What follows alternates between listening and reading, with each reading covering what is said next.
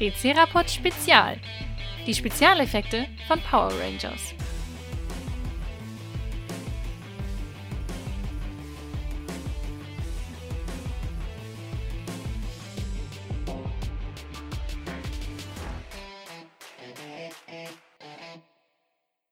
Ja, herzlich willkommen beim Tricerapod. Heute mit mir und wir sind heute sogar recht international, weil wir haben Besuch sozusagen. Wir haben einen ganz wundervollen Gast aus Österreich, nämlich den Daniel. Ja, hallo, danke, dass ich hier sein darf. Sehr schön. Danke, dass du dir die Zeit genommen hast. Jetzt fragen sich Leute, wer ist Daniel? Daniel, wer bist du? Also ich bin Daniel, wie gesagt, aus Österreich. Und man kennt mich vielleicht auf Twitter als Hurricane Gold oder als, wenn man schon länger im deutschen Fandom ist, vielleicht als Dani Ranger oder Dani Ranger Freak oder Lego Dani. Also ja, als Kind habe ich sehr gute Namen gehabt. Ja, und was ich mache gerade sind so ein paar Visual Effects, also Special Effects in der Art für Power, also nicht für Power Rangers, aber ebenso Fan-Videos in der Art. Mache ich ganz gern. Genau, also ich bin auf dich aufmerksam geworden, weil ich habe dich auf YouTube entdeckt, ich habe dich auf Twitter entdeckt und ich wusste am Anfang gar nicht, dass du die gleiche Person bist. Also ich bin davon ausgegangen, ich habe es da mit drei verschiedenen Personen zu tun. Bis mir dann irgendwann ja, aufgefallen ja, ist, nein, es ist der gleiche. Und dann bin ich auf deine ähm, Bearbeitungen gekommen, die du gemacht hast. Also du hast praktisch mhm. ähm, ein paar äh, Trailer gemacht, du hast ein paar äh, Visual Effects überarbeitet und wenn, soweit wie ich weiß, machst du auch die Visual Effects von Jamanja, oder? Also ähm, die ersten zwei Folgen jetzt, die habe ich noch nicht gemacht, aber für den Film werde ich die machen. Und es gab so eine äh, so eine Masken-PSA-mäßige, so ein kleiner Kurzfilm, da habe ich auch die VFX gemacht. Ah, okay. Magst du ganz kurz erzählen, was Jamanja ist? Ja, also äh, Jaminja ist von einem US-amerikanischen Fan, ich glaube aus Texas ist er, von Decker Mexican. Also er ist eigentlich Mexikaner in Texas. Und hat auf jeden Fall, ist auf jeden Fall ein ziemlich guter Cosplay-Macher. Also überhaupt die, die Anzüge und den Spandex gibt eigentlich fast keinen besseren als er. Und er hat sich dann überlegt, okay, wie wäre es, wenn ich einfach meine eigenen Sentai mache, also meine eigenen Rangers mache. Und das hat er dann gemacht und auch zwei Folgen ebenso produziert davon, die eben wirklich so ausschauen und auch die gleiche Formel, äh, die, die gleiche Formel haben, eben wie Super Sentai. Und davon wollen sie jetzt auch einen Film machen. Da haben sie vor kurzem jetzt eine Indiegogo-Kampagne gemacht, wo sie mehrere tausend Euro, glaube ich, bekommen haben. Und sind jetzt auch schon in der Pre-Production des Filmes, wo ich dann eben die Effekte machen werde. Das, das finde ich immer sehr schön, wenn so Fanprojekte entstehen. Und ich habe ja mal reingeguckt und das also ich werde es hier auch verlinken. Also wer da irgendwie es sich gerne anschauen möchte, kann natürlich gerne in die Show Notes gucken. Es sieht auch echt gut aus. Also, ja, so also die Designs sind wirklich, die Designs sind wirklich cool gemacht. Genau. Das ganze Music, Music Theme davon. Ja, auf jeden Fall. Auch mal was ganz Neues, äh, was man zumindest mhm. noch nicht bei Sentai hat. Ähm, oder? Ja. Nee, ne? Hat man noch nicht. Ja. Five Man? Ich weiß nicht, wie nah, wie nah ist Five Man an Musik gewesen? War Pfeifman, war Pfeifman nicht mit den Lehrern? Ja, die hatten aber irgendwie so Musik nur, oder wenigstens Gelb hatte die Musik. Ja, Gelb war eine Musiklehrerin, genau. Toll, das war's das. Ja, genau. das war das nächste, was wir hatten. Deswegen hat sie, glaube ich, auch so eine, irgendwie so eine kleine Note irgendwie auf dem Helm drauf, glaube ich. Mhm. Genau. Genau. Also das halt praktisch als komplettes Thema.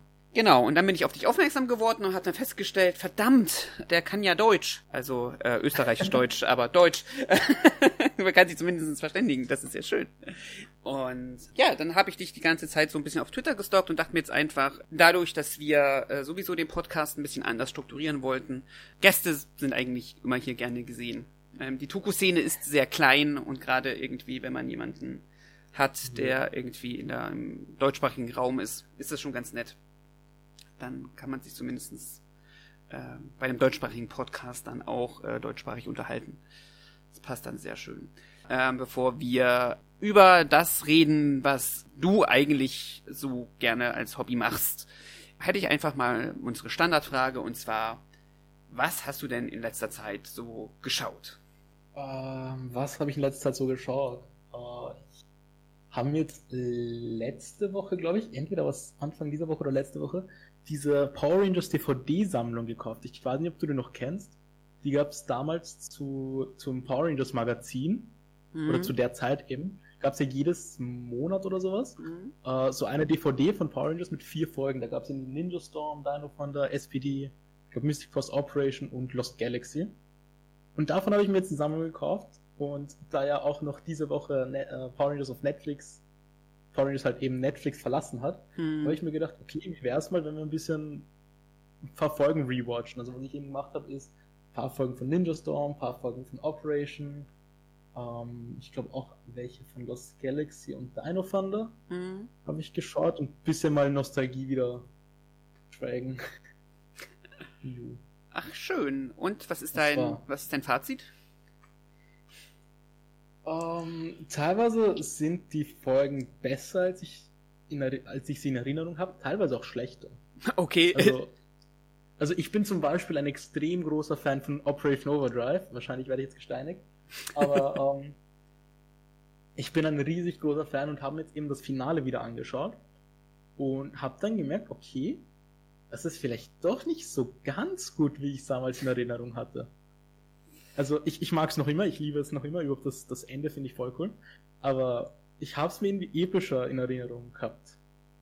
Und dann gab es so Folgen von, was waren das noch einmal? Ähm, ich glaube Ninja Storm, die All About Beeville Folge, ich weiß nicht mehr, wie die genau auf Deutsch heißt, wo eben Dustin, der, der gelbe Ranger, irgendwie mit der Mara, die ja irgendwie Mhm. böse ist, irgendwie dann befreundet wird und dann aber irgendwie, ähm, sie ist dann irgendwie doch nicht gut. Komplett komische Folge, aber auf jeden Fall, ich habe sie voll gemacht.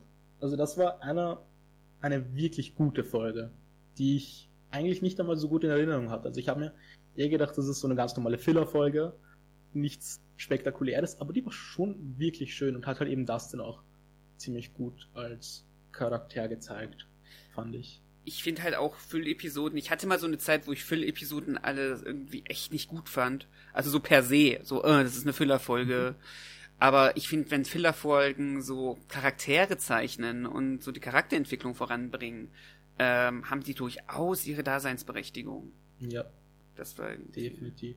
Ja. Ich, also meine, meine Lieblingsfolgen so gesehen von Paul, also generell, die, ähm, das sind diese zweiten und dritten Episoden immer, die, um die es, bei denen es so um Teamwork geht. Hm, Wie jetzt ähm, bei eben Power Rangers Ninja Storm zum Beispiel There's no, Te There's no I in Team. hm. Ich kann die ganzen deutschen Titel nicht, Entschuldigung. ist kein Ähm, Problem. Oder von, von Samurai ist ja auch die dritte Folge, äh, der Team Unites, wo es eben wirklich ums Teamwork geht. Ich finde, das sind immer die besten Folgen, obwohl es halt eigentlich keine wirkliche Story hat, es ist mehr Filler. Es ist so das erste Mal, dass das Team wirklich zusammen ist, ohne dass jetzt eben das Ganze ähm, von den ersten zwei Folgen passiert, dieses riesige. Das ist aber eine ziemlich chillige, klassische Power Rangers Episode. Für mich lebt Power Rangers ja sehr auch davon. Ich meine, es geht ja auch um Teamwork und all diese Mhm. Sachen. In der Hinsicht finde ich, das ist so eine Folge, das ist so Power Rangers in a nutshell für mich. Ja, voll, voll. Also da passt es halt sehr gut hinein. Mein Problem mit solchen Folgen ist dann, wenn so Konflikte aufgemacht, die natürlich in der Folge gelöst werden. Bei manchen Staffeln wird aber nie wieder auf diesen Konflikt eingegangen. Und das finde ich irgendwie ein bisschen schade, weil das Mhm. ist dann alles schnell abgehandelt. Und ich fände es Ja. halt schön, wenn es dann nochmal irgendwie zum Thema wird. Und ich meine, es muss ja noch nicht mal der Konflikt sein, der sich wie ein Kaugummi zieht, sondern vielleicht auch irgendwie einfach so, weiß ich nicht, ähm, was gibt's denn so für, ähm, dass man praktisch da wieder drauf Bezug nimmt, wenn man es so möchte. Das finde ich Mhm. irgendwie sehr nett. Ich finde halt irgendwie zum Beispiel bei Beast Morphers ist halt die zweite Folge irgendwie auch so eine Teamfolge gewesen, wo es eben darum ging, wer ist der Team-Captain. Ah, ja, ja. Und dann haben sich halt Zoe und Ravi komplett gestritten darüber. Mhm. Und dann wurde es halt am Ende Devon. Aber Zoe und Ravi haben sich nach dieser Folge nie wieder irgendwie gestritten. Was ich, ja, fand ich ein bisschen komisch, dass sie am Anfang so ein bisschen gegeneinander waren und dann ist das halt nie wieder passiert. Mhm. Genau, das ist halt so ein typisches Beispiel dafür. Beast Morphers ist eh, ähm, da will ich auf jeden Fall noch ein Video machen. Eigentlich wollte ich das Video machen, bevor ähm, Dino Fury anläuft, weil die zweite Staffel ist jetzt ja aktuell auf Netflix noch. Ähm, die muss ich auch noch zu Ende gucken. Noch. noch, genau. Ähm, deswegen noch. Ähm, und deswegen äh, wollte ich eigentlich noch ein Video drüber machen, wo so, also praktisch was mir an Beast Morphers gefallen hat und was mir weniger gut gefallen hat. Die zweite Staffel hat für mich sehr viel Substanz. Das Problem ist, ich glaube, Hasbro hat ein bisschen probiert, so diese Mischung hinzukriegen zwischen, äh, wir wollen die, die Erwachsenenfans bedienen und eigentlich wollen wir doch eine episodische Kinderserie erzählen. Und ich finde, das beißt sich bei Beast Morphers manchmal ein bisschen. Ja, sehr. Also ich will, ich, ich mag die Serie und sie hat echt gute Ansätze. Äh, aber richtig zu meiner Lieblingsstaffel reicht es halt leider nicht. Es tut mir leid. Ja. äh, aber es lebt von ganz vielen anderen Sachen, also in der Hinsicht. Äh, bin ich auch mal gespannt, wie das dieses Jahr wird, weil dieses Jahr läuft ja Dino Fury in der ersten Staffel an. Ähm, die nächste Power Rangers Staffel. In der Hinsicht bin ich da auch, bin ich halt auch mal echt gespannt, wie das wird. Da ist jetzt irgendwie, wann was? Gestern der erste Trailer rausgekommen? gestern, vorgestern, sowas mäßig. Genau. Also, wo wir jetzt gerade das Ganze aufnehmen, also wir nehmen das Ganze jetzt hier am 7.2. auf. Ähm, deswegen, also natürlich nicht das gestern für unsere Zuhörer, also für euch, sondern unser gestern, also wir nehmen das auf, so kurz nachdem der erste Trailer rausgekommen ist. Ach, jetzt immer wieder diese, diese Zeitsprünge. ähm, wie hat dir der Trailer gefallen? Also, ich habe ja eigentlich so zwei Tage bevor der Trailer rauskam, habe ich ja so in der Art meinen eigenen Trailer geschnitten, weil ich habe einen Tweet gelesen, wo eben stand, boah, ich freue mich auf den 30-Sekunden-Trailer, wo eben gesagt wird, ähm, und die Rangers haben neuen Morpher, neue Waffen und neue Swords. Da habe ich mir gedacht, okay, ich verarsche das so ein bisschen und tue so, als ob der Dino Fury Trailer geleakt wurde. Und mache halt meinen eigenen Trailer, der eben auch genau denselben Text hat wie immer. Und teilweise war es halt einfach wirklich genau dasselbe. Die haben teilweise die, dieselben Szenen wie ich benutzt, was ich sehr amüsant fand. Und ja, aber was ich von dem Trailer sonst gehalten habe, bis auf dass sie teilweise die Szenen von mir genommen haben, ähm, ich fand das Original Footage war ziemlich cool. Mm, ja. ähm, es hat mir Hoffnung gegeben, überhaupt, dass wir anscheinend schon am Anfang irgendwie einen Base-Fight haben. Also, dass die, dass die Villains in der Kommandobasis sind, das finde ich voll cool weil das sind irgendwie meine Lieblingskämpfe. Ähm, Pink, der Pinke Ranger hat irgendwie so, so ein Wire-Stunt, also so ein Style-Stunt. Genau. Ich weiß nicht, wie das Deutsch heißt. Äh, ja, mit so ähm, Seilen ich, praktisch, wo sie so hochgehoben wird. Ich glaube, es heißt, ich glaube, ja, es heißt auch Wire-Stunt. Ich glaube, damit können viele was anfangen. Okay, passt.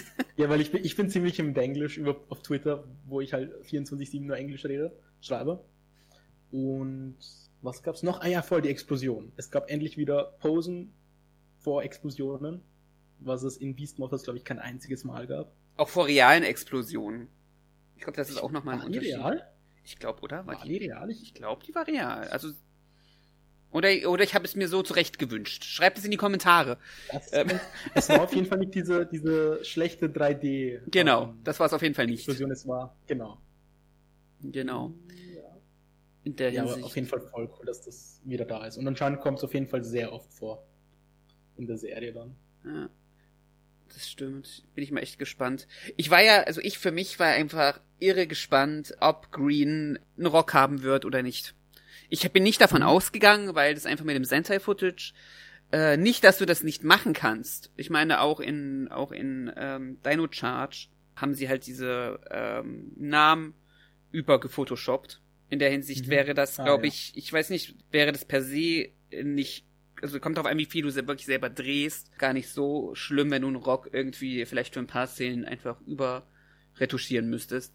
Ähm, aber ich bin nicht davon ausgegangen, weil es ist einfach mehr Arbeit. Aber ich finde es halt einfach echt cool, dass es zumindestens einen weiblichen Grün gibt. Das war so für mich einfach so das Ding, wieso ich diesen Trailer eingeschaltet habe ich bin mal gespannt, wie, wie sie die Keys mit reinmachen. Also die Schlüssel, also die Sammelgimmicks werden ja dieses Jahr äh, Schlüssel sein. Und im Schon Jahr. wieder? Mal wieder, genau.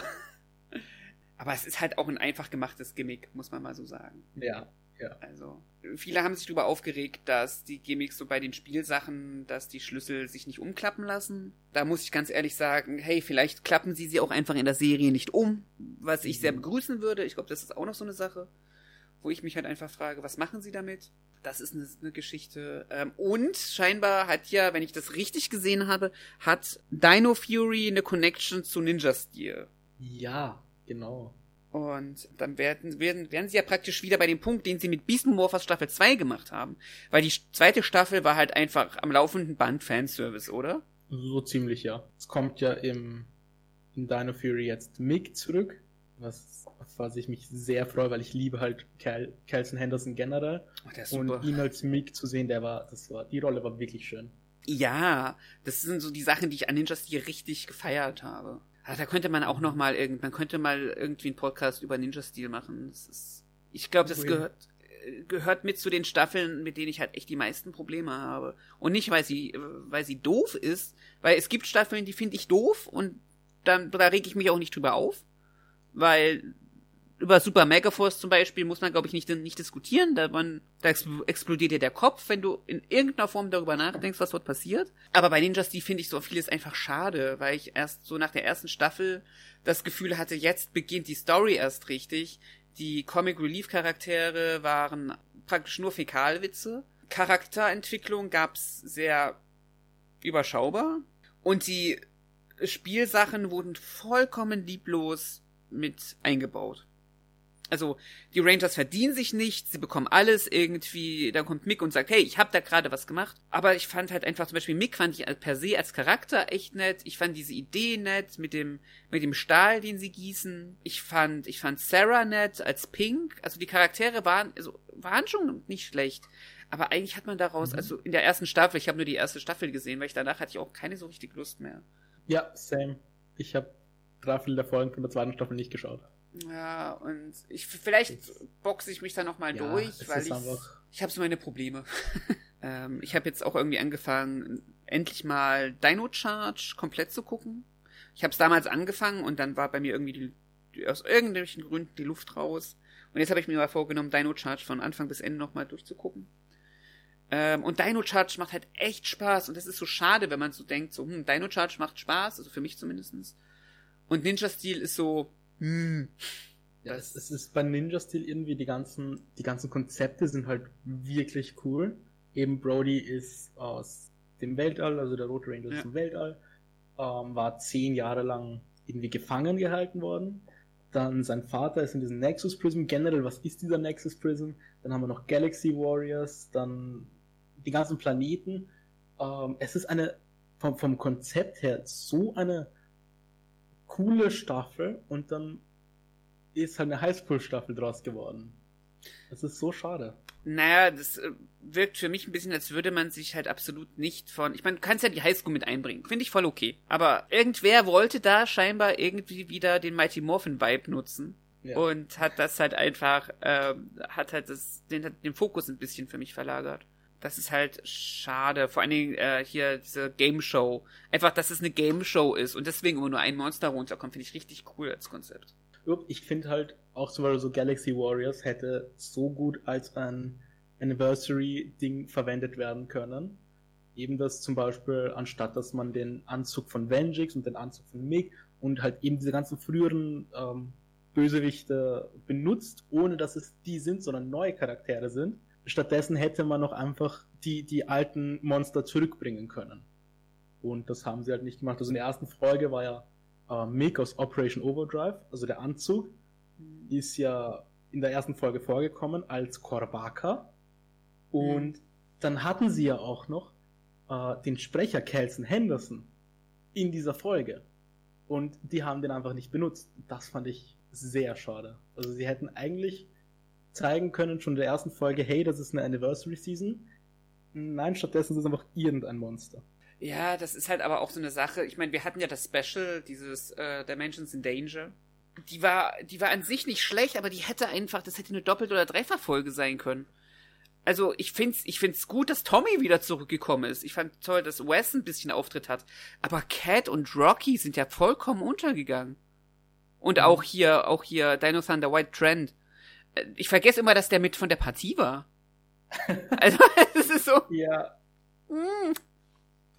Äh, Ja, ich ich finde halt auch TJ hätte viel mehr Zeit bekommen, also viel mehr Sätze und sowas bekommen sollen.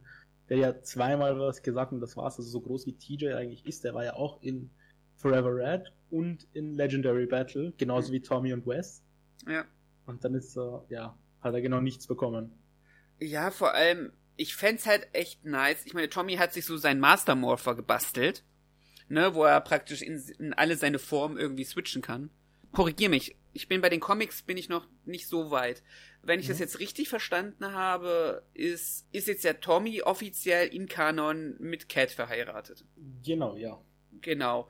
Und ich meine, du hast davon überhaupt nichts mitbekommen. Und ich meine, wenn Tommy so in seiner kleinen Höhle, die er wahrscheinlich immer noch in Reefside hat, ähm, irgendwie sich so ein Mastermorpher zusammenbastelt, warum nicht auch für seine Frau? I don't get it. Oder TJ. Also, okay, wenn, bei TJ kannst du sagen, okay, das hat halt, das war so ein Tommy, arbeitet das Ding sich alleine zusammen Projekt. Ist okay, dann hat es TJ nicht. Aber warum hat er sowas nicht auch für Cat gemacht? Also, das ist ja. so, I don't get it, sorry. Es, es ist halt, also ich glaube, in, in den neueren Staffeln, also eben Ninja Steel und Beast Morphers, passiert halt voll viel offscreen.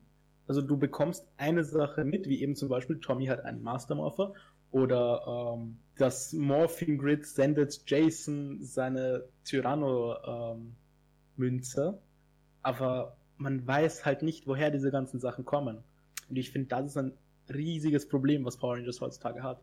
Dass eben vieles einfach passiert, ohne irgendwelche Erklärungen. Genauso wie der Ninja Nexus Prism ist ja, also soweit ich das irgendwie verstanden habe, durch das, weil es halt eben gleich aussieht, ist anscheinend der Ninja Nexus Prism auch aus dem Morphing Grid gekommen, weil eben dieser Meteor, der in, ich wahrscheinlich gehe ich da jetzt viel zu tief rein, in Grid Connection auf die Erde gefallen ist, genauso aussieht wie dieser Ninja Nexus Prison, der damals auf die Erde gefallen ist. Und es haben halt beide auch keine Erklärungen. Ja, also die haben halt irgendwelche Konzepte, aber sie, sie erklären halt irgendwie nichts. Sie glauben, wie das, wir es verstehen oder einfach nicht verstehen müssen. Ich, ich weiß es nicht. Das ist ein bisschen schade, wie viel eigentlich wahrscheinlich im Hintergrund passiert, wie viel sie, wie viel sie sich wahrscheinlich denken dabei, aber nicht zeigen.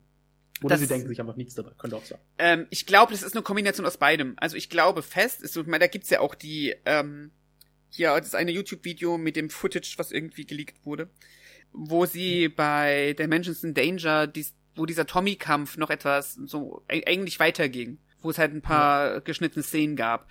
Und ich glaube, dass was Dimensions in Danger betrifft, dass es wahrscheinlich noch mehr Sachen gab. Da müsste man sich mal Catherine Sutherland hat zusammen mit ähm, der Schauspielerin von Tanja ja jetzt den ähm, Podcast, den sie machen. Wie heißt der denn? Mhm. Ähm, jetzt fällt mir der um, Name ähm, nicht ein. Power Ranger Playback? genau, was? Power Rangers Playback. Äh, da müsste ich mal irgendwann ein paar Folgen sehen. Da quatschen sie so ein bisschen so behind the scenes Sachen. Das ist irgendwie auch sehr interessant das auf jeden Fall, ähm, glaube ich zumindestens, dass da mehr war. Ich glaube, dass das aktuelle Problem, was wir bei Power Rangers haben, ist, dass, hm, wie sag ich denn das? Wir haben verschiedene Konzepte gehabt. Wir haben zuerst Saban gehabt, der praktisch eine straight Timeline verfolgt hat, mit Mighty Morphin bis Power Rangers Ninja, also bis Wild Force praktisch. Mhm. Und äh, das war ja alles ein, ein Rutsch, das ist alles eine Timeline. Dann hat haben wir Disney gehabt. Die hat, sind wir mal ehrlich, Disney hatte kein großes Interesse, Power Rangers als Marke hochzuziehen. Das war für Disney eine kleine, mhm. ein kleines Zeitprojekt. Also die Leute, die das gemacht haben, finde ich, haben einen sehr guten Job gemacht. Aber ähm, Power Rangers wurde nicht vermarktet. Power Rangers konnte sich sehr viele Freiheiten nehmen und eigentlich hat sich niemand drum gekümmert. Auch die Absprache mit Bandai war irgendwie mehr schlecht als recht. Dann hast du bei den Autoren das Ding gehabt, dass ganz viele Easter Eggs eingebaut wurden. Das erste Problem war mit Ninja Storm, hat es eigentlich schon angefangen.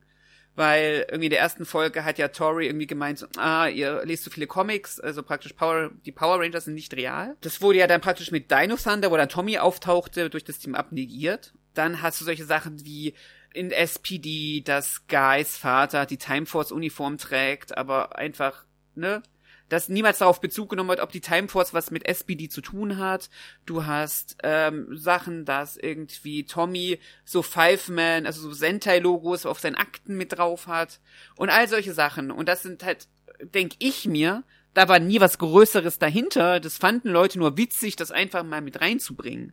Da mhm. hat sich niemand gedacht, die Time Force gehört jetzt zur SPD oder steht da in irgendeiner Continuity, sondern einfach, oh, guck, hier ist ein kleiner, hier ist so ein kleines Easter Egg, freu dich drüber. So, das hat halt einfach, ähm, das war irgendwie so, wie Disney damit umgegangen ist, was man vorher auch so nicht hatte. Und dann kam Neo Saban mit ähm, hallo, ich vermarkte das Ding so, als seien wir in den 90ern. Der hat ja einfach Fanservice ja ja, ich will nicht sagen nicht betrieben, aber auch wieder auf eine ganz andere Art und Weise betrieben.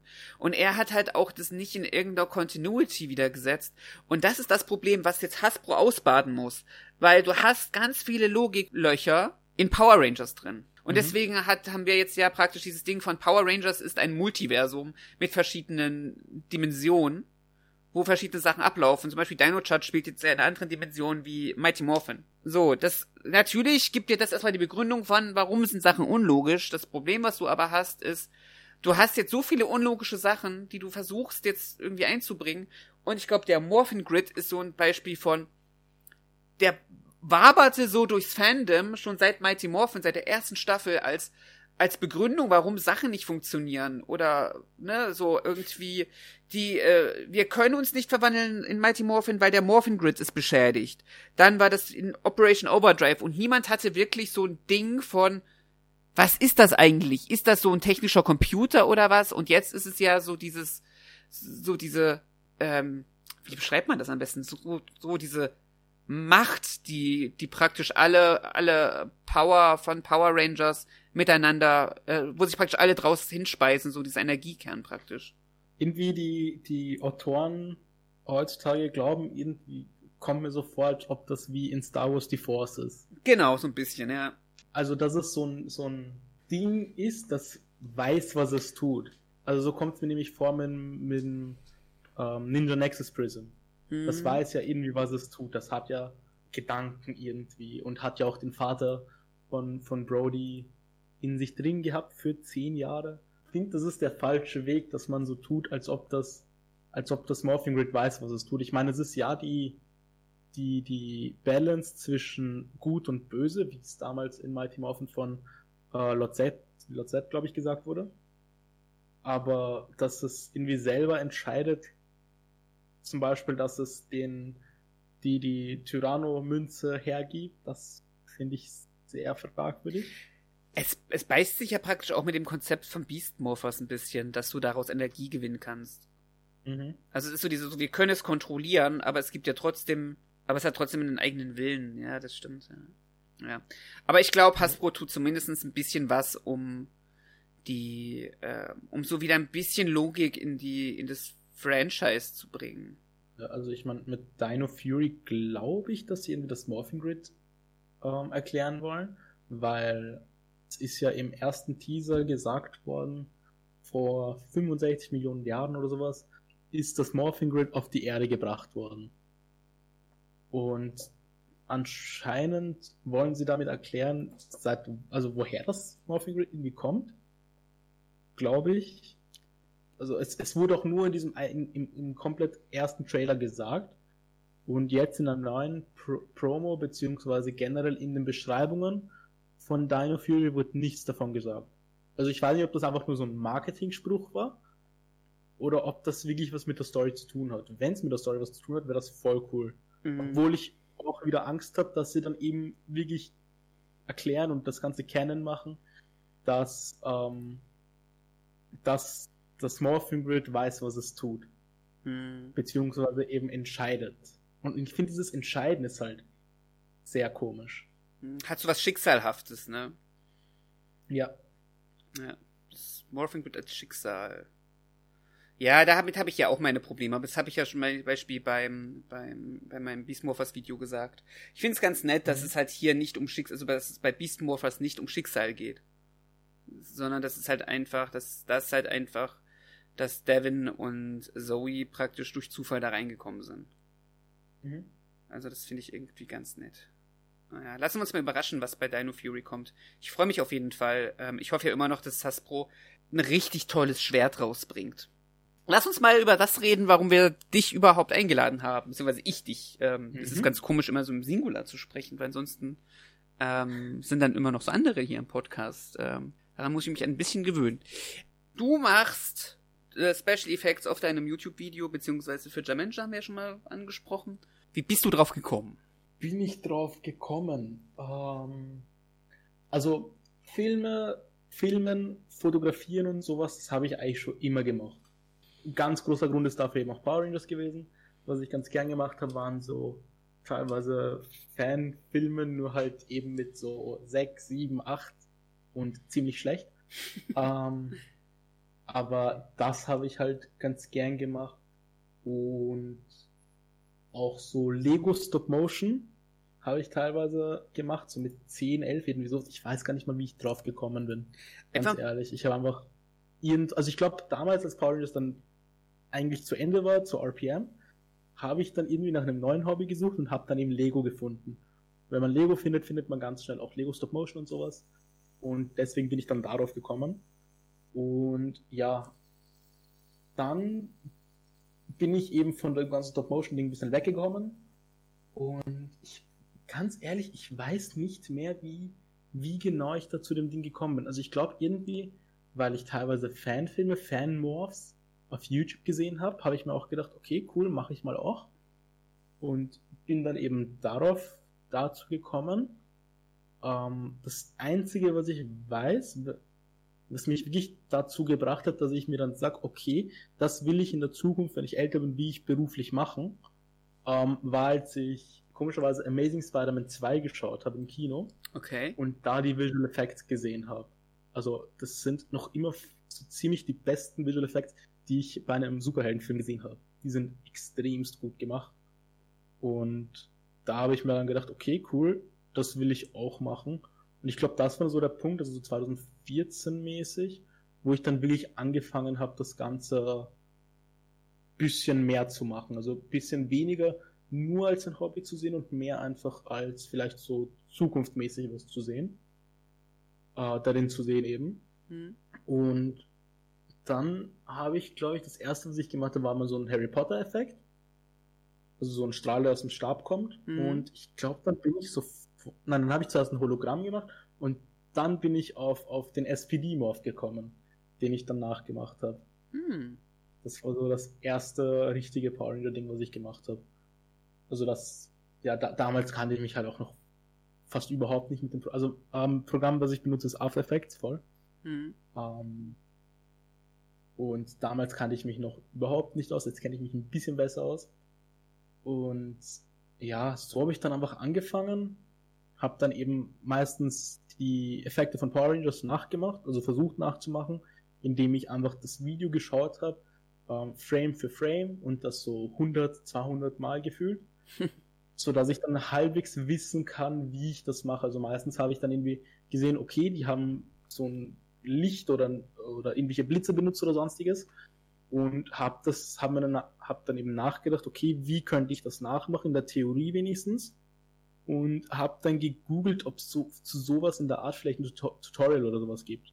Und dadurch habe ich dann eben weiter lernen können, wie das Ganze funktioniert.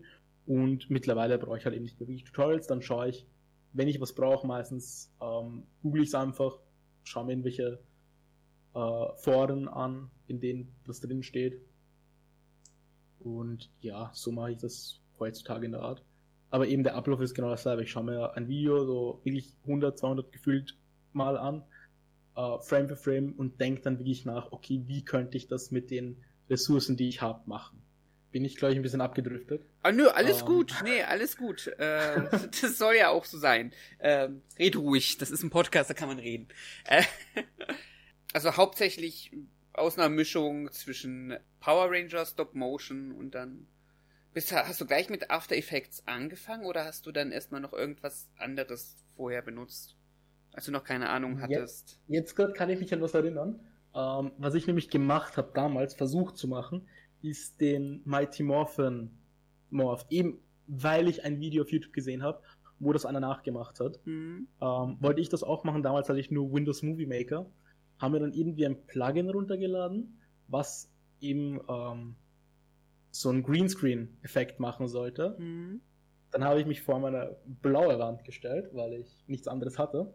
Habe das dann irgendwie versucht zu machen. Es hat fast überhaupt gar nicht funktioniert. Hm. Aber das war so das erste Mal, dass ich irgendwas in der in dieser Visual Effects Art mäßig gemacht habe. Also dann habe ich eben versucht, den Mighty Morphin äh, Morph nachzumachen. Hm. Sonst habe ich eben dann so 2013, 14 mäßig, also mit 12, 13 irgendwie sowas, äh, mit After Effects gleich begonnen. Also ich glaube, sonst gibt es auch nichts wirklich, womit man wirkliche Effekte machen kann. Hm. Also halt für, für Anfänger. Ja, ich habe mich mal, oh Gott, das war auch 2013 oder so. Ich habe mal mich an After Effects ausprobiert und ich bin so gescheitert daran. Also du musst dich wirklich reinfuchsen. Also ich glaube, ich war sehr überfordert mit den, was du alles, also ich glaube, das ist ein ganz großer Vorteil von, weil du kannst richtig viele Sachen einstellen. Wenn du halt aber denkst, okay, ich mache jetzt einfach mal äh, einen Effekt, vor allen Dingen einen Effekt, den du, glaube ich, sehr unterschätzt. Einfach so dieses Ding von so, ich möchte jetzt da gerne eine Explosion hinmachen, die auch halbwegs realistisch aussieht. Einfach, dass du du haust halt nicht nur irgendwie so, ein, so eine Explosion hin, sondern du musst ja auch irgendwie den Boden dementsprechend bearbeiten, die Beleuchtung muss dementsprechend stimmen Mhm. und irgendwie alles, das habe ich hardcore unterschätzt. Wo ich mich halt einfach so frage, was ist für dich zumindestens, äh, was ist für dich ein gutes Ausgangsmaterial, wenn du anfängst, so visuelle Effekte zu machen? Also Ausgangsmaterial in welchem Sinn jetzt? Im Grunde, im Grunde, es gibt ja Sachen, die sind leichter zu bearbeiten, Sachen, die sind schwieriger zu bearbeiten. Also ich sag jetzt einfach mal, ich wackel krass mit der Kamera und Ah, und okay. so Mhm. statische Sachen sind zum Beispiel ein himmelweiter Unterschied. Also was was ist denn so Ausgangsmaterial, wo du sagst, so das kann, das kann ich gut bearbeiten? Und was ist sowas, wo du sagst, äh, das ist, da, das wird länger dauern? Also ja, wirklich.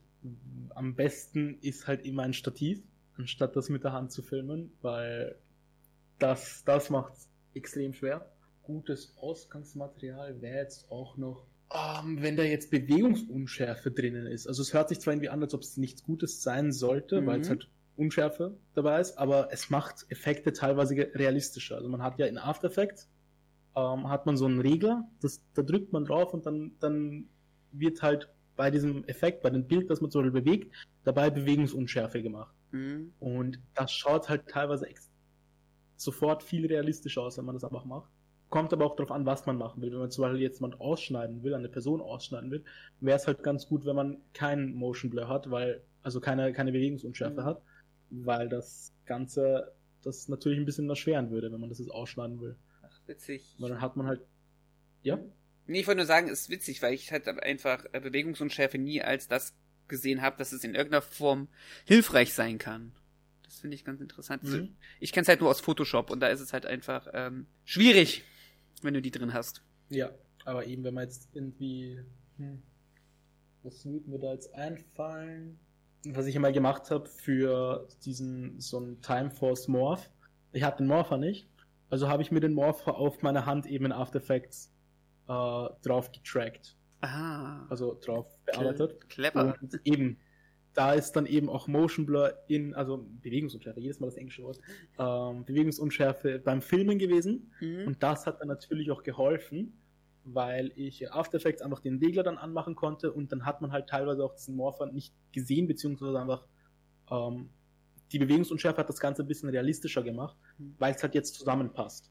Und das Mhm. Wichtigste ist eben dabei immer, also bei Effekten immer, dass das Ganze wirklich auch zusammenpasst. Dass es äh, nicht nur jetzt von der Bewegungsunschärfe passt, sondern auch von den Farben passt, von, von wie wäre es, wenn dieser Effekt in echt passieren würde. Sowas Mhm. ist dann immer äh, ganz gut, wenn man sich das denkt. Okay. Was sind denn so typische Anfängerfehler, die man so vermeiden kann? Vielleicht, falls jetzt jemand sagt, ich möchte jetzt auch gerne irgendwie äh, damit anfangen. Ähm, hast du Tipps?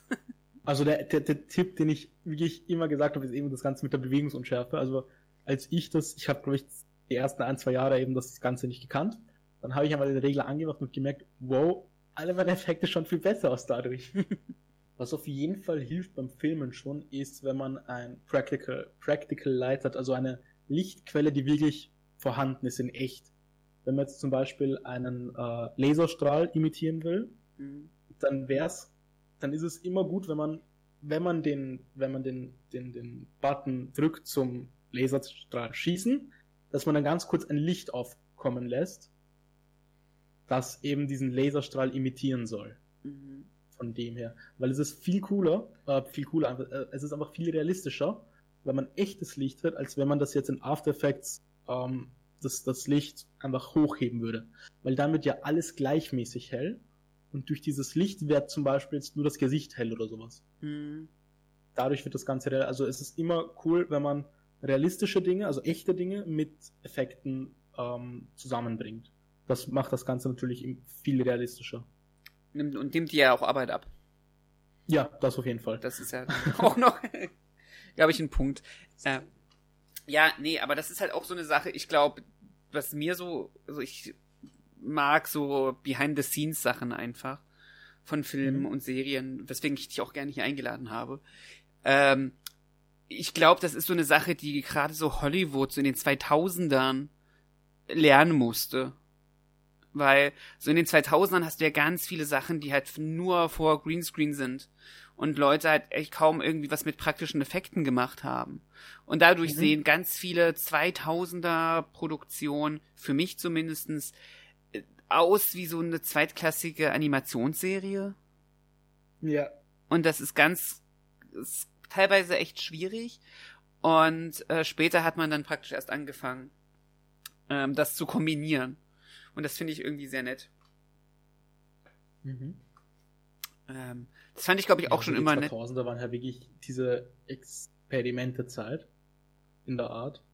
Ähm, das Ganze, also so Visual Effects für so kleine Leute wie mich in der Art, also nicht so für Firmen, sondern eben für, für Fans einfach. Das ist ja erst so Anfang der 2010er durch die Decke gegangen. Da gab es einen, der hat voll viele YouTube-Tutorials sowas hochgeladen und dadurch sind halt Leute auf das Ganze aufmerksam geworden und halt auch auf After Effects aufmerksam geworden. Und seitdem hat sich das halt auch komplett richtig stark entwickelt. Durch diesen einen Typen, beziehungsweise durch die ganzen Normalos in der Art, also nicht Leute, die irgendwie das Ganze gelernt haben oder in Firmen arbeiten, sondern wirklich einfach Leute, die das als Hobby gesehen haben. Dadurch ist das Ganze wirklich so groß geworden, wie es auch ist. Und dann, dann dadurch kamen noch die ganzen Techniken, die man, äh, die man heutzutage anwendet. Da kann man eigentlich YouTube echt froh sein. Also finde ich zumindestens. Ja. Ich glaube, ohne YouTube drei Viertel der Leute, die jetzt in der Branche arbeiten, hätten keine Ahnung, was sie tun. weil, weil da ist, in dieser Branche ist halt wirklich wichtig, also mehr wich, wichtiger auf jeden Fall, ähm, einfach gut zu sein, als statt jetzt irgendeinen Abschluss oder ein Diplom oder sowas zu haben. Hm. Also das interessiert wirklich die meisten, die meisten Arbeitgeber nicht, weil es halt wirklich aufs Talent ankommt. Kannst du was oder kannst du es nicht? Das, das Diplom ist da ziemlich egal. Ist ja meistens so. Mhm. Also ähm, relativ häufig ist es ja so, dass am Ende ähm, es ist immer gut, wenn du eine abgeschlossene Ausbildung hast für irgendetwas. Da geht's aber nicht darum, dass du das Diplom hast, sondern es geht darum, dass du in deiner Ausbildung Sachen lernst, die tatsächlich für dein Themengebiet anwendbar sind. Ähm, Ja. Und dieses äh, Rumreiten auf äh, Abschlüssen ist teilweise ja ähm, hinderlich, sagen wir es mal so, zum Teil. Weil dann hast du Leute, die einen guten Abschluss haben, also jetzt auf dem Papier und äh, da nichts können. Ich finde halt immer eine gute Mischung aus beiden ist immens wichtig, je nach Themengebiet. Ähm, aber ich verstehe halt auch voll und Ja. ganz. Ähm, in manchen Branchen ist es halt auch wichtiger und manchen, manchen weniger.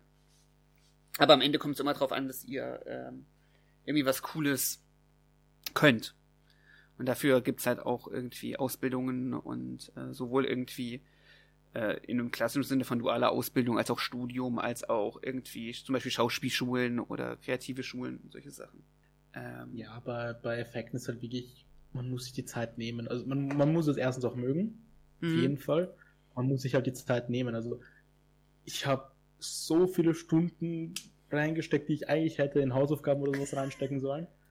Ähm, und eben jetzt sehe ich irgendwie sogar schon langsam vielleicht eine Zukunft darin, das wirklich professionell zu machen. Und das wäre halt nicht möglich gewesen ohne die ganzen Stunden, die ich da reingesteckt habe. Und eben das ist es eigentlich die meiste Zeit. Wirklich einfach was machen, nicht jetzt irgendwie, nicht, nicht so riesige Erwartungen haben, dass man jetzt was voll Cooles macht, was halt genauso ausschaut wie in der Serie oder sowas, weil, weil das, das wird halt nicht passieren.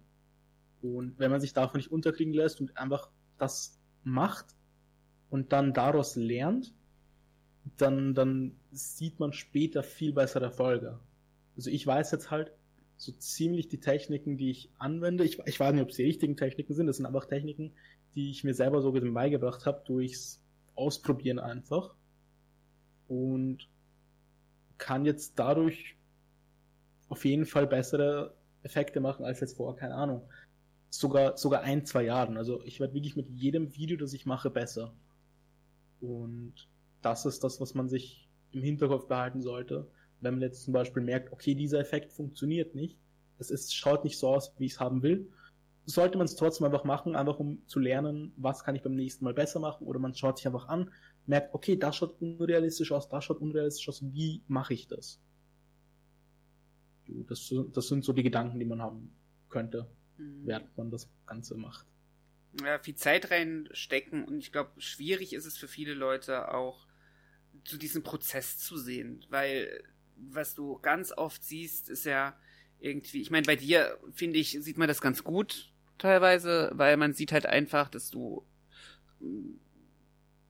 was heißt besser, aber deine Effekte werden anders, sagen wir es mal so. Mhm. Ähm, und man merkt, dass du da an einigen Punkten einfach geschraubt hast. Und das ergibt natürlich ein Gesamtbild von Stück für Stück. Ähm, und ich glaube, aber es ist halt echt schwierig zu sehen, dass das ein Prozess ist, den du durchmachst. Einfach. Ähm, ja. Und man sieht halt, man sieht immer am Ende irgendwie die, das Endprodukt. Man sieht, wie toll es einfach aussieht. Aber man, man sieht halt auch nicht, dass, dass erstens Leute sind, die das schon Ewigkeiten machen. Man sieht nicht, dass es vielleicht ein Team ist, was dahinter steckt. Und man sieht auch nicht, wie oft Leute ähm, gescheitert sind, während sie sich das beigebracht haben. Ja. Und ich glaube, das kann Leute sehr schnell demotivieren. Es, es hängt halt auch immer viel mehr. Also, na, nochmal. Ähm, in den Videos sieht man halt auch viel weniger, als da eigentlich wirklich ist. Also jetzt zum Beispiel ein Leuchteffekt, das ist jetzt nicht nur, dass ich das einfach draufklatsch oder fertig ist oder eine Explosion, wie du es gemeint hast. Das ist nicht einfach nur Explosion draufklatschen und fertig ist, sondern da sind wirklich viel mehr Schritte, die das Ganze realistischer machen. Und wenn es halt ein kleines, äh, ich mache halt eine kleine Stelle heller im, im Video, das macht das halt Ganze, das macht das Ganze halt komplett realistisch auf einmal. Also viel, viel realistischer, als es davor war. Mhm. Und das sehen halt viele nicht. Also die denken sich halt teilweise wirklich einfach nur, okay, ich klatsche eine Explosion drauf, fertig ist. So schwer ist es nicht. Für dieses Beastmorphers Video, was glaube ich fünf, sechs Sekunden nur lang ist, oder vielleicht zehn sogar, keine Ahnung, habe ich wirklich vier Tage lang dran gearbeitet und das wirklich aufstehen, arbeiten, schlafen gehen, so ziemlich. Und das war auch nur durch, ich schaue mir das Power Rangers Ding an, wie die das gemacht, also beziehungsweise ich schaue mal, wie das Ganze ausschaut. Ähm, dann schaue ich mir die Original ähm, aus, aus Go-Busters an, schaue wirklich eins zu eins okay, also wirklich auch jeden Frame wie haben die das gemacht? Versucht das Ganze so zusammen auseinanderzubrechen, dass ich wirklich jedes einzelne Teil verstehe. Wo, wo sie irgendwelche Lichter gesetzt haben, ähm, wo sie, wo sie das Ganze irgendwie so getrackt haben oder sonstiges gemacht haben, dass es einfach alles so funktioniert am Ende. Das ist einfach ein Puzzle so gesehen. Also ich muss ja mal schauen, wo diese ganzen Puzzleteile sind, damit ich dieses Puzzle genauso zusammensetzen kann wie sie. Und das ist wirklich einfach, ich habe mir die ganze Staffel runtergeladen bei, für, von GoBusters, habe mir jedes Mal angeschaut, okay, was haben sie bei dem gemacht, was haben sie bei dem gemacht und habe dann eben versucht, das Beste aus dem Ganzen zu nehmen, weil halt auch bei GoBuster, äh, beziehungsweise bei Super Center ist es so, dass die Effekte in der ersten Folge nicht immer so ausschauen wie in der letzten Folge. Also meistens haben sie dann so eine Idee in der ersten Folge, das machen sie und dann verbessern sie sich jedes Mal. Eben wie es auch bei uns einfach ist ähm, nach jedem Video, das wir machen, verbessern wir uns so ein bisschen. Genauso machen sie es. Und dann versuche ich immer zu schauen, okay, was haben sie, wie haben sie sich verbessert? Und dadurch sehe ich auch, welche Änderungen sie teilweise gemacht haben, ähm, die ich dann eben auch anwenden kann gleich. Und dann schaut das Ganze halt eben auch, ich sag's immer, realistischer aus einfach. Also du hast Das ist halt dem, das Wichtigste dabei. Hm, Ja. Du, du hast praktisch in dem Video, nur kurz zur Erklärung für unsere Zuhörer, in dem Video hast du dir eine ähm, Szene genommen von einer Attacke von Beast Morphers und hast da die Effekte von dem japanischen Original das Ganze ein bisschen angelehnt sozusagen, praktisch die Effekte Genau. umgeändert. Mhm. Genau. Also in, in Beast Morphers war es ja nur so ein richtig kleiner Laserstrahl. Und in Go-Busters wäre es normalerweise, dass die Visiere eben kurz grün leuchten, dass dann da eben auch noch steht äh, Special Buster, dass die, die, die, die ähm, Waffen wirklich Energie laden zuerst, bevor sie dann wirklich den Laserstrahl schießen. Und ich fand das ein bisschen schade, dass Beast Morphers halt eben wirklich nur diesen Laserstrahl hatte. Und dachte mir dann, okay, da kann ich ein bisschen was dran verbessern, glaube ich. Hm. Genau. Ähm, wie siehst denn du die Effekte aktuell bei Power Rangers, so, wenn du das einschätzt? Also jetzt hast du ja hier gesagt, so, es ist schade, das ist eine große Kanone und dann kommt nur ein kleiner Laserstrahl und macht Pui Pui und dann ist das Monster tot und dann denkst du dir so, okay, das mache ich anders. Ähm, wie stehst denn du so grundsätzlich zu den Special Effects, die wir momentan bei Power Rangers haben? Also, als erstes will ich auf jeden Fall mal sagen, die Leute, die an den Effekten arbeiten, sind richtig talentiert. Also wirklich. Ähm, die sind bei teilweise ziemlich großen Serien auch dabei, nicht nur bei Power Rangers, auch wirkliche, ähm, teilweise auch Blockbuster sogar, sind die da wirklich dabei und sind wirklich talentiert. Ich bin nicht einmal annähernd auf dem Level von denen. Wirklich. Hm. Ähm, das, das wollte ich jetzt mal zuerst sagen. Und das, das Problem, was ich mit Beast Morph, beziehungsweise das Problem, das Power Rangers gerade hat mit den Effekten, ist, dass sie einfach nicht genug Zeit und Geld rein investieren. Also wie man es bei zum Beispiel, was waren davor jetzt, Dino Charge, Super Mega Force, sowas, da waren die Effekte ja wirklich wunderschön, überhaupt in, in HD. Das war voll schön gemacht. Und eben seit Ninja-Stil mäßig ähm, geht das Original Footage, das sie drehen, die, die Originalszenen Mhm. gehen hoch, also sie benutzen nicht mehr so viel Sentai-Footage wie vorher. Ähm, aber dadurch mussten sie halt irgendwo am Budget rumschrauben, damit sie mehr drehen können. So sind zum Beispiel die Kampfszenen halt nicht mehr so cool wie damals. So gibt es zum Beispiel auch keine Explosionen mehr, also keine echten Explosionen mehr. Und deswegen sind halt auch die Effekte nicht mehr so cool. Teilweise, wenn sie, wenn sie Geld reinsetzen, wie zum Beispiel bei Beast Morphers, der, der Morph in der zweiten Episode, der ist, das ist einer der besten Effekte, die wir bisher hatten in dieser Serie. Welchen meinst du denn? Ich komme gerade nicht. Meinst du Ähm, jetzt den. Den, den Realtime-Morph, wo sie wirklich, wo sie in echt die, die ganzen Ah. Wirbelstürme hatten. Okay, ja, ja, Hatten. gut. Hm. Das ist einer der besten Shots, die es in Power Rangers gab. Der ist wirklich wunderschön und genauso äh, Dimensions in Danger hatte teilweise wirklich extremst gute Effekte und hatte, glaube ich, auch fast, lass mich lügen, 200 Effekte in dieser einen Folge. Ich glaube, das ist das meiste, das es jemals in Power Rangers gab. Also die Effekte, wenn sie wollen, können sie wirklich gut sein. Das Problem ist einfach das Budget, das die da reinstecken. Und dann kommt halt eben sowas wie, ihr habt nur eine halbe Stunde Zeit für den Shot, weil wir einfach nicht genug Geld für euch haben. Ähm, und dann kommt halt was so Simples wie ein kleiner Laserstrahl anstatt ein riesiger. Hm. Ja, das, das ist so, glaube ich, das größte Problem, das sie haben. Also einfach das Geld, beziehungsweise ich schätze auch teilweise die Zeit. Dass sie einfach, also sie haben jetzt auch ähm, seit Ninja Steel, vorher war es nämlich so, seit Ninja Storm, boah, Ninja Storm, Ninja Steel, äh, seit Ninja Storm haben, machen die Effekte ja eine Firma, die PRP VFX heißt. Okay. Und die machen zwar noch immer die Effekte, aber nicht mehr alle. Weil jetzt, seit Ninja Steel, haben sie sich Leute in, äh, zu Power Rangers geholt, die wirklich nur für Power Rangers Effekte machen. Und ich schätze mal, teilweise sind sie auch billiger Hm. und teilweise einfach auch schneller. Okay. Und deswegen schauen die Effekte, glaube ich, einfach nicht mehr so gut aus. Einfach weil es schnell gehen muss, beziehungsweise billig sein muss.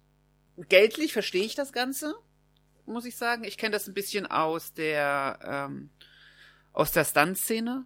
Da ähm, ich schätze total die Leute, die äh, praktisch die ganzen Stunts machen. Das ist Wahnsinn.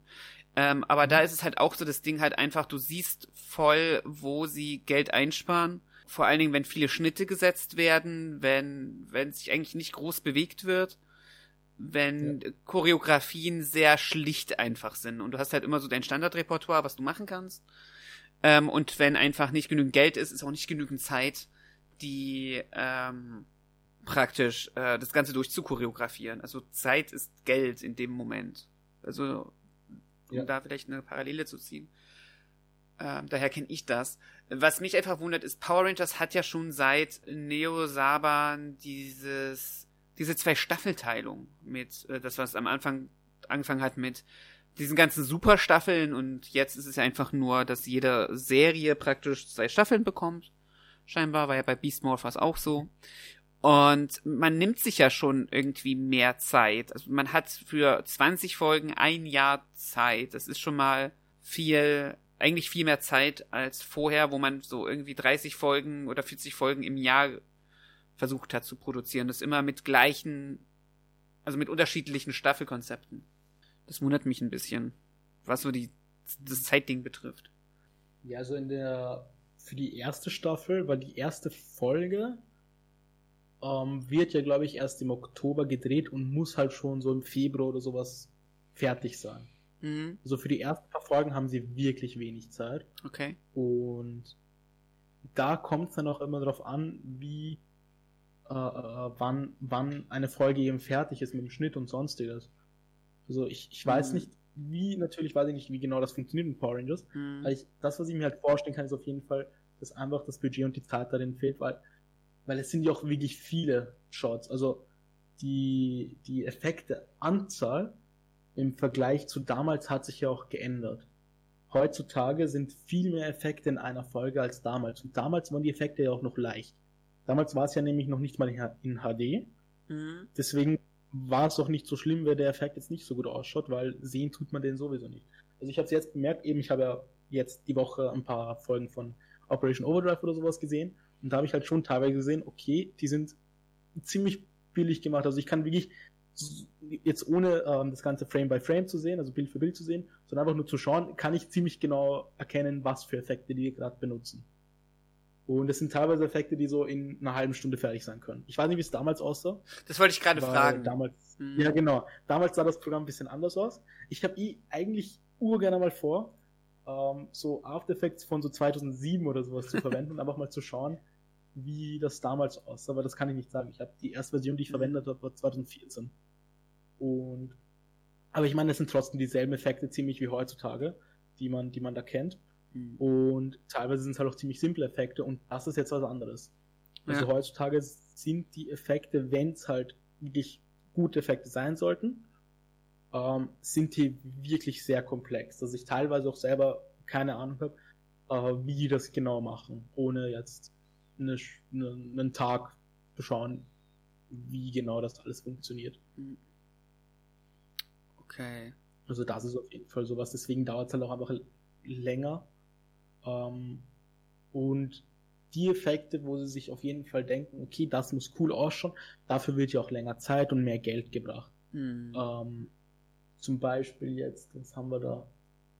Ähm, von Ninja Steelers Galaxy Warriors Ding. Also der, der, die 3D-Animation für, von dem, von dem Raumschiff oder was auch immer ist. Mhm. Die ist ja auch wunderschön generell die, die Wirbelstürme von Beastmorphs, ich liebe die so sehr. Ähm, solche Sachen sind halt wirklich cool gemacht und das dann in der, so ziemlich in derselben Szene eigentlich dann auch noch so ein, so ein läppischer Laserstrahl kommt, das ist dann wirklich schade.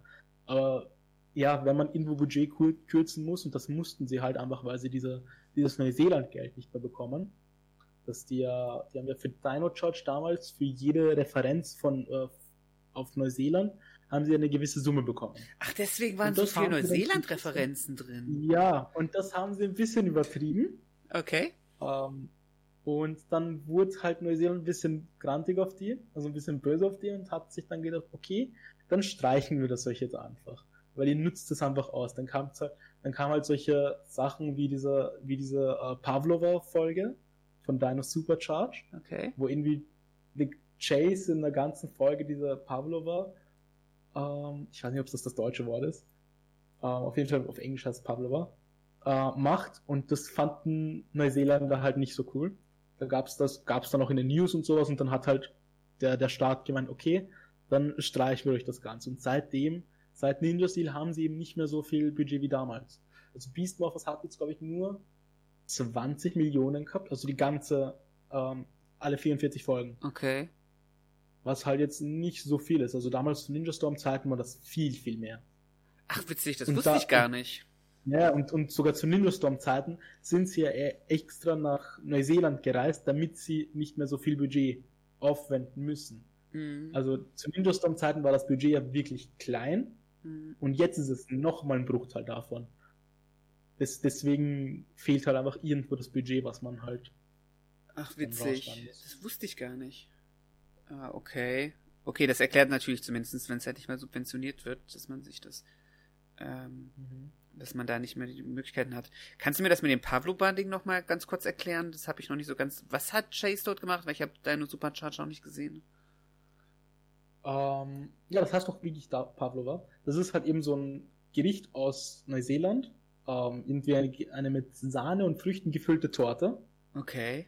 Und das war halt so stereotypisch bisschen gemacht worden, die ganze Folge. Okay. Und hat eben auch so gezwungen, Hauptsache, wir haben ein paar Neuseeland-Referenzen, damit wir eben das Geld bekommen. ah, okay. Und dann waren halt eben viele Neuseeländer nicht so happy darüber und halt auch der Staat generell nicht. Und dadurch Mhm. haben sie das dann, das Ganze gext. Ich glaube, da gibt's eh so einen Artikel irgendwo.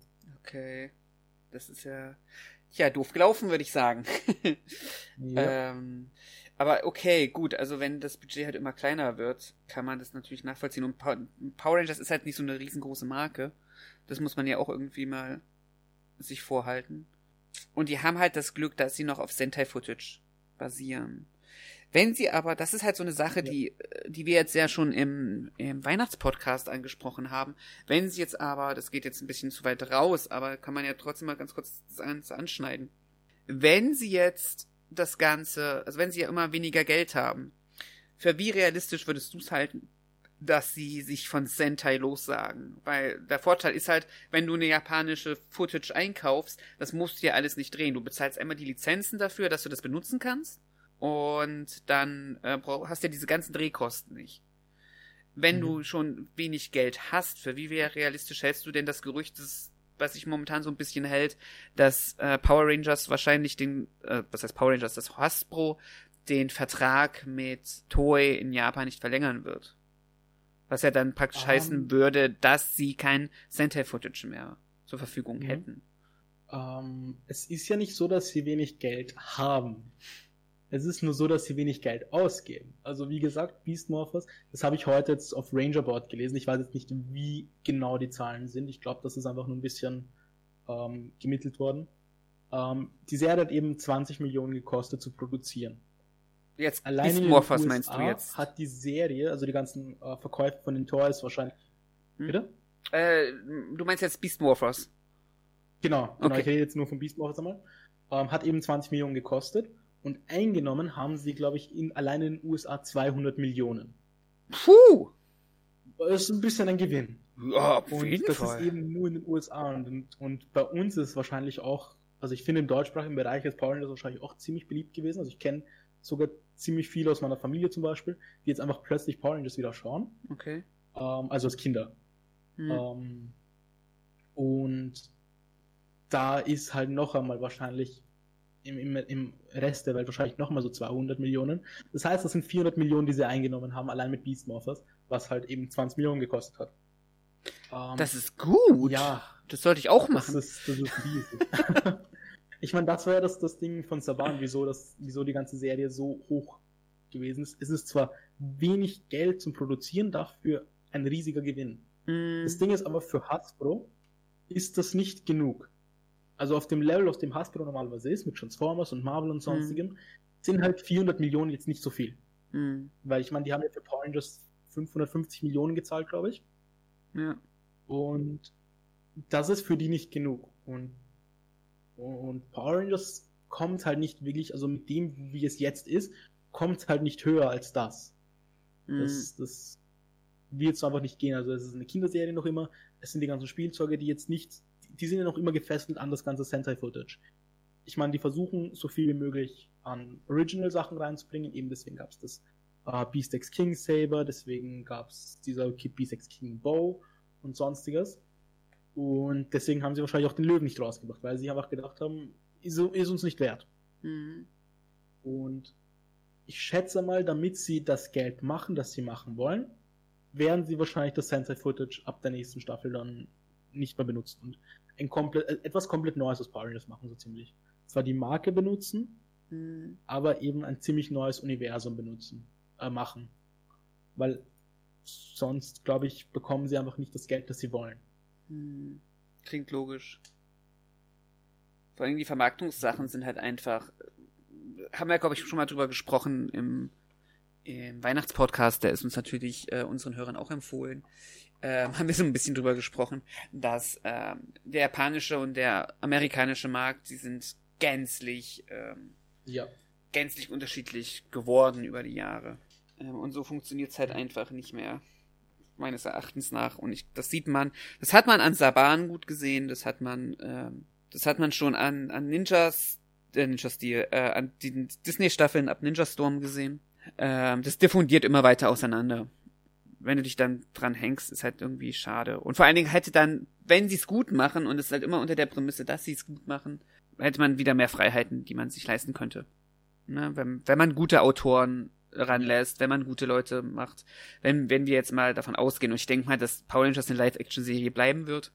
Ich kann mir gut vorstellen, dass noch nebenbei noch irgendwie eine Animationsserie entsteht. Aber man muss halt einfach auch Geld reinstecken, auch bei guten Effekten, um da jetzt einfach mal zum Beispiel die Kurve mal zu bekommen.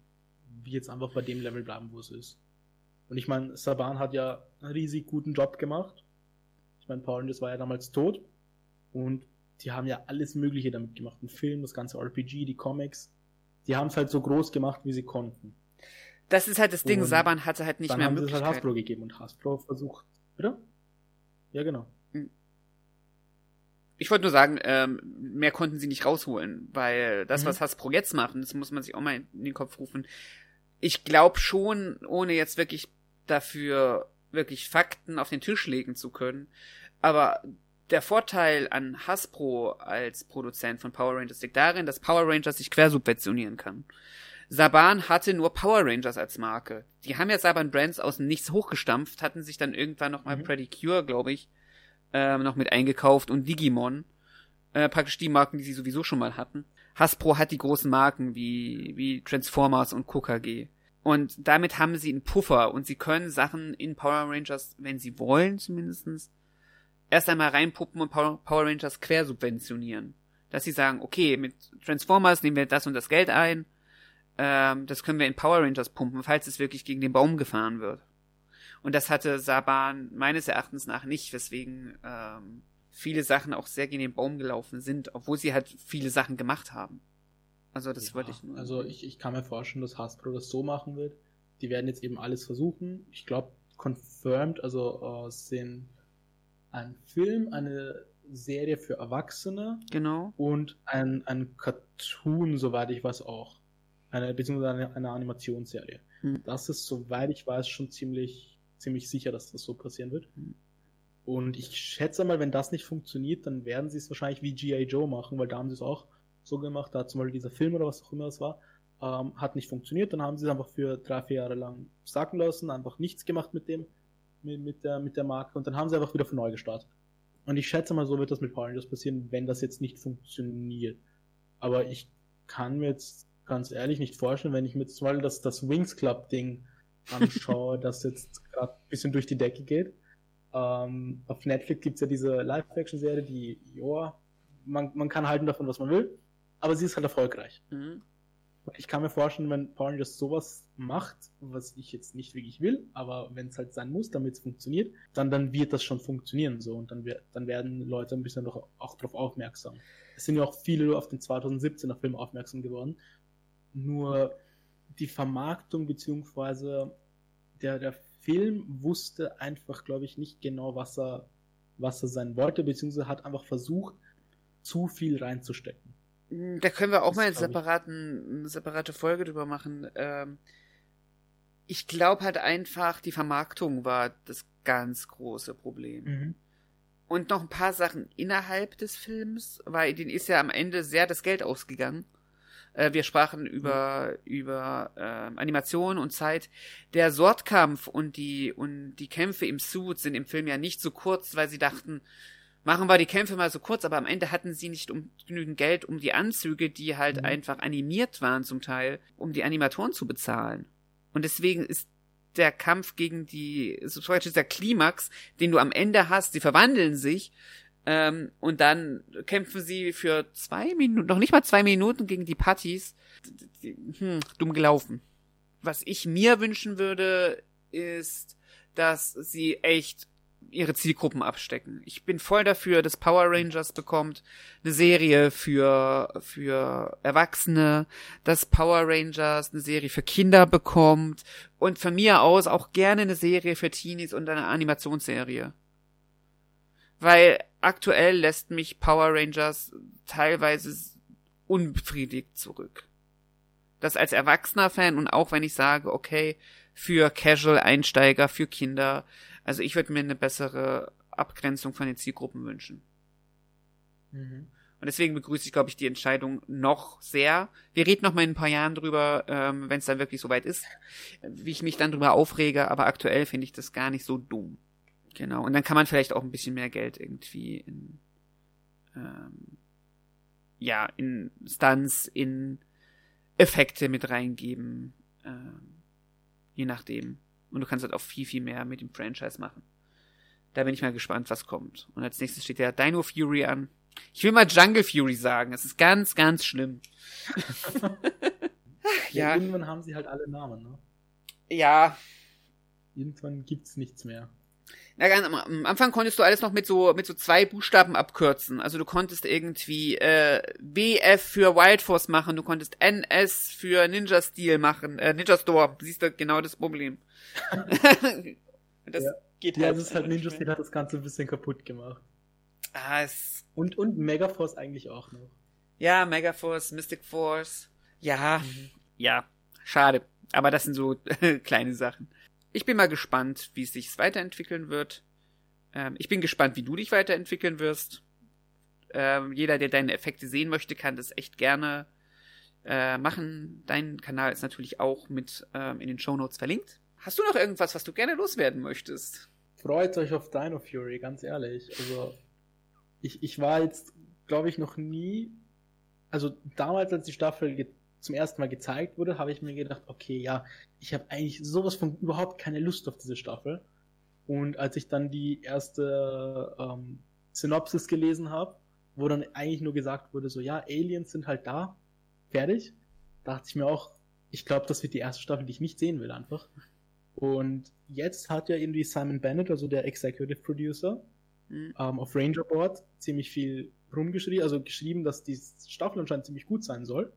Also, dass er ziemlich stolz auf die Staffel ist. Und ist halt auch teilweise auf die Kritik eingegangen von Usern. Und jetzt denke ich mir, okay, das könnte eigentlich was wirklich Gutes werden. Also, weil ich sehe halt auf meiner Twitter-Timeline die ganze Zeit nur Negatives. Hm. Freut euch auf, auf Dino Fury, das kann ich sagen. Hm. Macht was Gutes aus dem Franchise, grundsätzlich. Also auch irgendwie, ich habe den ganzen Backlash mitbekommen, ähm, da kommt auch noch ein Video dazu. Ich weiß, das sage ich fast in jedem zweiten Podcast. äh, aber das Video braucht Zeit. Äh, äh, einfach, dass wir äh, eine weibliche Green haben. Und das, mhm. äh, ich freue mich so auf dieses Team. Ähm, ja. Außerdem mag ich Dinos und Ritter und ey, komm. Ich, mein YouTube-Kanal heißt Tricera Blue. Wer ich, wer bin ich denn, um Dinos äh, zu judgen als Thema? In der Hinsicht freue ich mich auf jeden Fall drauf. Ähm, ja, cool. Danke, dass du dir die Zeit genommen hast, auf jeden Fall.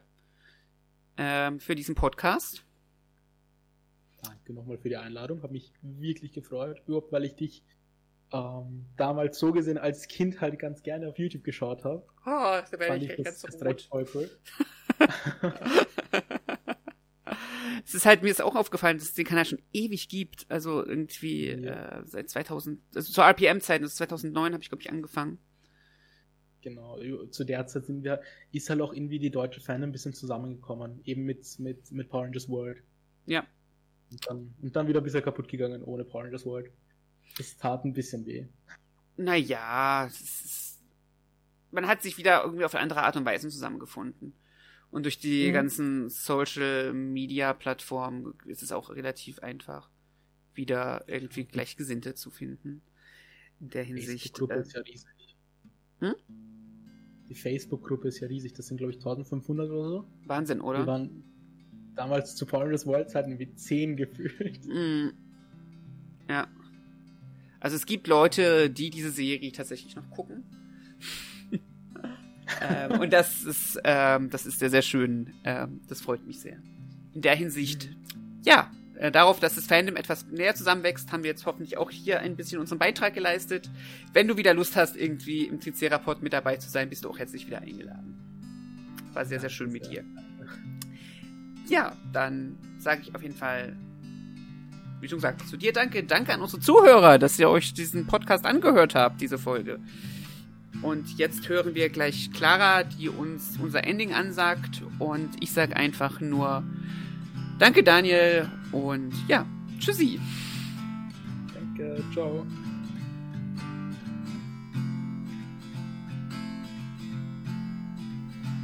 Das war der Tricerapod. Wenn euch die Folge gefallen hat, könnt ihr gerne eine Bewertung hinterlassen oder sie mit euren Freunden teilen. Ihr findet uns auf iTunes, Spotify, Amazon Music und überall, wo es Podcasts gibt. Das Tricerapod-Team dankt Clara für die Illustration. Der Tricerapod ist ein inoffizielles Fanprojekt.